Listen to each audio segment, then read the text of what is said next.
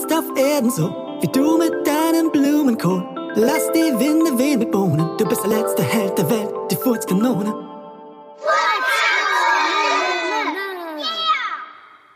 Die Furzkanone und das außerirdische Flugobjekt. Als Audencio ein paar Tage nach dem großen Sieg über Schweinefuß City am Spätnachmittag durch die Straßen Lümmelhausens lief, erschien auf einmal wie aus dem Nichts Luis an seiner Seite. Hey, Elfmeterheld, komm mal mit. Wir wollen dir was erzählen, sagte er leise und bedeutete Audencio, ihm in eine Seitengasse zu folgen.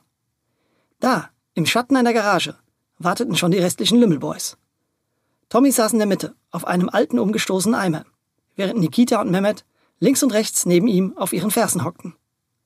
So wie Tommy ihn angrinste, konnte sich Audencio denken, dass die Jungs bestimmt wieder etwas im Schilde führten. Als er gerade etwas sagen wollte, nahm Tommy einen Finger vor den Mund und signalisierte ihm, leise zu sein. Als Audencio nun dicht an die wartenden Jungs herangeschritten war, fragte er mit gedämpfter Stimme. Was ist los, Jungs? Was soll diese Geheimnistuerei? Tommy flüsterte zurück. Komm mit. Dann sagen und zeigen wir dir, worum es geht. Dann stand er auf und verschwand durch einen schmalen Spalt in der Mauer neben der Garage. Die Lümmelboys und Audencio folgten ihm leise, und schon war die Furzkanone auf dem Weg in ihr nächstes Abenteuer. Draußen auf dem Feld schloss Audi zu Tommy auf und sagte, hier draußen kann uns keiner mehr hören. Nun sag schon, was los ist. Tommy hielt an, schaute Audencio tief in die Augen. In seinem Blick konnte man die Aufregung und Vorfreude auf das mögliche Abenteuer sehen. Aber Audencio hatte das Gefühl, auch einen kleinen Anflug von Furcht in den Augen dieses sonst so unerschrockenen Lümmelboys zu erkennen. Okay, hör zu, sagte Tommy. Das ist diesmal eine ernstere Sache. Rade hat etwas gesehen, das er uns nur unter äußerster Geheimhaltung anvertraut hat. Wir dachten, davon solltest du auch erfahren. Denn wir könnten bestimmt deine Hilfe gebrauchen, wenn das stimmt, was er da erzählt. Deshalb treffen wir uns jetzt mit ihm hinter dem Hügel im Wald. Da kann er es dir persönlich erzählen. Wow! Wenn die Lümmelboys solche Vorsichtsmaßnahmen trafen, handelte es sich wohl um mehr als nur einen ihrer gewöhnlichen Streiche. Und Audencio spürte vor Aufregung ein Kribbeln, das sich jetzt langsam in seinem Körper breit machte. Seitdem er seine Superkräfte entdeckt hatte, hatte er in nur kurzer Zeit schon verrückte Dinge erlebt und gelernt, Gefahren und Abenteuern ins Auge zu sehen.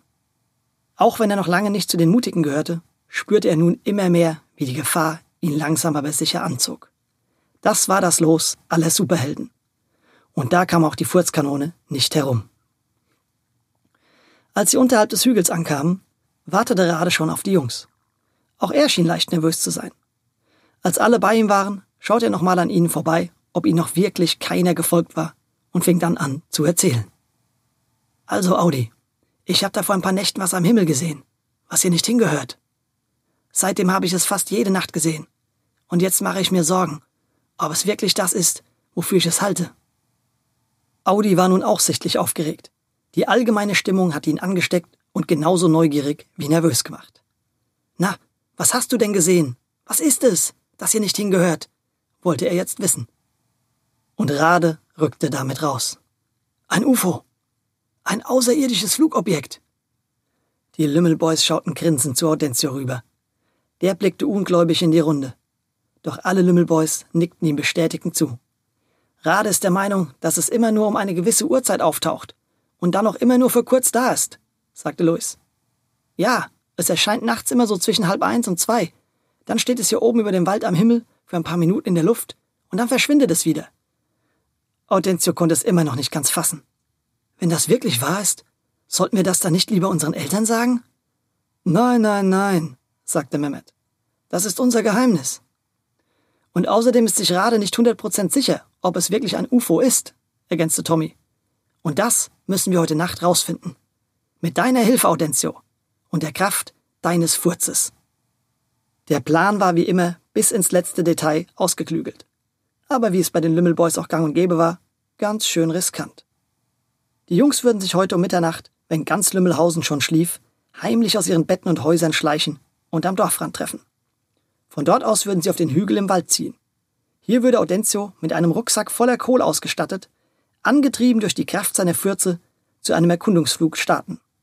Um zu sehen, ob es sich wirklich um ein außerirdisches Flugobjekt handelte und wenn ja, was sein Pilot im Schilde führte. Aus Sicherheitsgründen finde ich, sollte Audi aber auf jeden Fall ein Helmchen tragen, damit ihm nichts passieren kann bei seinem Flug, meinte Nikita. Ja, Helmchen tragen ist immer gut, pflichtete auch Rade bei. Und Tommy sagte, wir haben zu Hause noch eine Pickelhaube von meinem Ur-Urgroßvater aus dem Krieg. Die steht dir bestimmt gut und ist auch grundsolide. Wie die Schrankwandbrüder. Stabil, ergänzte Louis. Und alle mussten lachen. Wobei einer nicht so ganz laut mitlachte. Das war Audencio. Derjenige, der nicht unten auf dem Hügel in Sicherheit warten würde, sondern derjenige, der heute Nacht, alleine auf sich gestellt, in die Ungewissheit starten würde. Zu einem Flug durch den Nachthimmel und einer möglichen Begegnung mit einem Außerirdischen. Darauf verließen die Jungs den Wald und liefen wieder nach Lümmelhausen, wo sich ihre Wege trennten. Luis und Audencio gingen noch ein paar Meter zusammen, da sie nahe beieinander wohnten. Als Luis an seiner Abzweigung angekommen war, schaute er seinem Kameraden in die Augen. Und? Bist du aufgeregt? Audencio blies die Backen. Puh, das kann man wohl sagen. Audi, du musst das so sehen. Du musst dich darauf freuen. Das ist die Chance deines Lebens. Du kannst heute Nacht vielleicht einen Außerirdischen treffen. Mit deinen Superkräften vielleicht sogar die ganze Menschheit retten. Etwas, was wir alle anderen niemals könnten. Du bist auserwählt für dieses Abenteuer. Das ist dein Schicksal. Du bist die Furzkanone. Die Furzkanone ließ die Worte einen Moment zacken. Dann schaute sie ihren Freund mit gefestigtem Blick an und nickte. Wir sehen uns um Mitternacht. Ich hole dich hier ab drehte sich um und ging den restlichen Weg alleine nach Hause.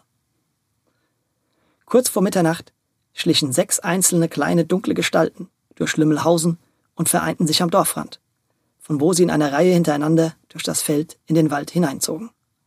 Erstaunlicherweise hatten diese tapferen Lümmelboys gar keine Angst im Dunkeln, und Audencio ließ sich von dieser Unerschrockenheit anstecken. Er war so oder so mit seinen Gedanken vielmehr bei seinem bevorstehenden Abenteuer. Alles andere zählte jetzt nicht. 20 Minuten nach Mitternacht hatten sie den Hügel erklommen und bereiteten die Furzkanone auf die Mission vor. Während Rade nach dem UFO Ausschau hielt, setzte Tommy Audencio die Pickelhaube auf und zurrte sie am Gurt fest. Genauso wie Nikita Audis Rucksack, da an ihm der Treibstoff für seinen Flug aufbewahrt wurde. Eine große Menge Kohl. Und die durfte auf keinen Fall verloren gehen. Als es fünf Minuten vor halb eins war, begann Mehmet Audencio langsam mit Kohl anzufüttern, damit er bei der Sichtung des vermeintlichen UFOs sofort ohne Schwierigkeiten starten konnte. Und siehe da, um Punkt halb rief Rade, da ist es, da oben, seht ihr es? und deutete mit dem Finger nach oben in den Nachthimmel. Die Jungs folgten Rades Finger. Und tatsächlich, da war es. Hoch oben am dunklen Himmel befand sich das außerirdische Flugobjekt und bewegte sich nicht. Alle sechs Jungs standen mit offenen Mündern da und starrten wie gebannt zu der silberfarbenen Silhouette am Nachthimmel. Sie vergaßen alles um sich herum, bis Louis plötzlich rief, Verdammt! Audi! Du musst starten! Du musst zu dem UFO, bevor es wieder verschwindet! Einer nach dem anderen umarmten sie nochmal ihren mutigen Helden zum Abschied, bevor sie ihn auf die Reise in die Ungewissheit schickten. Dann gingen sie ein paar Schritte zurück, um der Furzkanone beim Start lieber nicht in die Quere zu kommen. Und die zündete jetzt. Erst ein paar kleine Fürze, um auf Starttemperatur zu gelangen, die sie einen halben Meter über der Erde schweben ließen, bevor sie dann mit einem grellen Heuler wie eine Rakete blitzschnell nach oben in den dunklen Nachthimmel durchstartete. Vor wenigen Sekunden noch in Lebensgröße vor den Jungs verwandelte sich die Furzkanone in einen immer kleiner werdenden Punkt am Nachthimmel. Rade und die Lümmelboys konnten sie nur noch an der im Mondlicht schimmernden Pickelhaube erkennen. Audencio selbst ließ blitzschnell den Wald hinter sich, schoss hoch hinaus in den dunklen Himmel und gewann ganz rasch an Höhe, so dass, wenn er hinabschaute, die Erde unter ihm wie eine Spielzeugwelt aussah. So klein, so fern. Dann griff er in seinen Rucksack und warf sich noch zwei Stückchen Kohl ein, worauf er mit neuem Antrieb weiter emporstieg. Die anfängliche Angst hatte sich plötzlich gelegt, und Audencio verspürte hier oben auf seinem Flug ganz alleine am Nachthimmel, ein Gefühl von absoluter Freiheit. So, wie er noch nie Freiheit zuvor erlebt hatte. Jegliche Furcht war nun komplett verflogen. Alles erschien Audencio wie in einem Traum. Glücklicherweise schrak unser träumender Raumfahrer rechtzeitig wieder auf, als er merkte, dass es wieder an der Zeit war, seinen Antrieb mit neuem Kohl zu füttern. Erst recht, wo er dem außerirdischen Flugobjekt immer näher kam. Er konnte es jetzt schon besser sehen, die Umrisse deutlich erkennen und nun sogar den Insassen. Ein Außerirdischer, der ganz locker in seinem UFO saß, den Arm aus dem offenen Fenster baumeln ließ und mit der anderen Hand lässig eine außerirdischen Cola trank. Interessiert schaut er den herannahenden Audentio an, der sich fragte, was er wohl zu dem Außerirdischen sagen sollte, wenn er an ihm vorbeiflog. Sollte er ihm drohen? Ihm klarmachen, dass er besser die Menschen in Ruhe lassen? Von hier verschwinden? Und seinen Hintern wieder dahin bewegen solle, wo er herkam? Oder sollte er ihm einfach sagen, dass er herzlich willkommen sei in Lümmelhausen und gerne mit runterfliegen könne? Letzteres hielt Audentio für richtig. Daher begann er, dem Außerirdischen zuzuwinken, als er ganz nah am Ufer war und rief, Hallo, lieber Herr Außerirdische! Ich will Ihnen nur ausrichten. Sie sind herzlich willkommen bei uns in Lümmelhausen. Kommen Sie doch mit runter auf einen Besuch. Meine Mama macht den besten Kohl der Welt. Dabei drehte er leicht bei und feuerte einen Furz ab, um den Kurs zu halten. Während Audentio mit diesem Manöver schon wieder in Richtung Erde wendete, kroch der Furz durchs offene Fenster ins Cockpit des Außerirdischen. Dieser rümpfte die Nase, verzog sein Gesicht und gab einen Funkspruch an seinen Commander ab. Hallo, hallo, hier spricht Bratmax Ratnak Fratter Bratatak. Ich berichte von meinem Erkundungsflug zur Erde, habe soeben einen Erdenbewohner getroffen. Sie scheinen sehr nett und gastfreundlich zu sein da unten, stinken aber unausstehlich. Ich rate von weiteren Besuchen ab und trete unverzüglich meinen Rückflug an. Auf Nimmerwiedersehen, Erde. Over and out. Dann legte er einen Gang ein, ließ kurz seine Düsen aufheulen, machte kehrt und donnerte davon. Die Furzkanone, die schon mit ihrem Rückflug begonnen hatte, schaute bei dem Lärm über ihre Schulter und sah nur noch die Rücklichter des UFOs, das sich nun blitzschnell in die entgegengesetzte Richtung entfernte, bis es so klein wurde, dass es in der Dunkelheit vollkommen verschwand. Schade, dachte sich Audencio. Doch es blieb ihm nicht viel Zeit, über das UFO nachzudenken, da er sich jetzt auf die Landung konzentrieren musste. Er visierte den Hügel im Wald an, auf dessen Spitze ihm Nikita mit einer Taschenlampe Leuchtsignale gab, während die anderen Jungs ein großes Sprungtuch aufgespannt in ihren Händen hielten, in dem Audencio landen sollte. Doch als die Furzkanone nur noch 100 Meter von dem Landeplatz entfernt war, kreuzte sie aus heiterem Himmel ein aufgescheuchtes Rebhuhn, das Audentio im Dunkeln erst ganz spät sah. Vor lauter Schock ließ er gewaltig einfahren, riss, um nicht mit dem Rebhuhn zu kollidieren, seinen Körper zur Seite rum und raste von dem Furz angetrieben weit an der Landezone vorbei. So weit, dass er kopfüber im Feld hinter dem Wald einschlug. Der Aufprall war heftig, aber der Furz, mit dem Audi davor beschleunigt hatte, noch viel heftiger. Mit seiner Pickelhaube auf dem Schädel donnerte Audencio immer weiter und tiefer in die Erde hinein. Weiter und tiefer, weiter und tiefer, weiter und tiefer, bis er letztendlich zum Stehen kam. Audencio schob sich die Pickelhaube zurecht, von der noch ein paar Bröckchen Erde herunterrieselten. Dann schaute er sich um.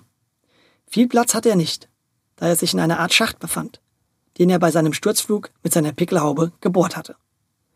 Als er nach oben blickte, konnte er keinen Sternenhimmel mehr sehen geschweige denn das Loch, das sein Einschlag verursacht hatte. Außerdem war es ganz schön heiß hier unten, bemerkte Audi, und es dämmerte ihm, wo er sich befand. Die Furzkanone war am Mittelpunkt der Erde. Viele Kilometer weiter oben verließen zu diesem Zeitpunkt fünf tapfere Burschen hastig einen Hügel im Wald und machten sich auf, um in der nächsten Folge ihren Freund, einen Superhelden, zu retten.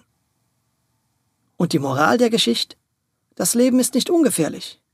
Mach dir deshalb nicht ins Höschen, sondern furz mit kräftigen Windstößen.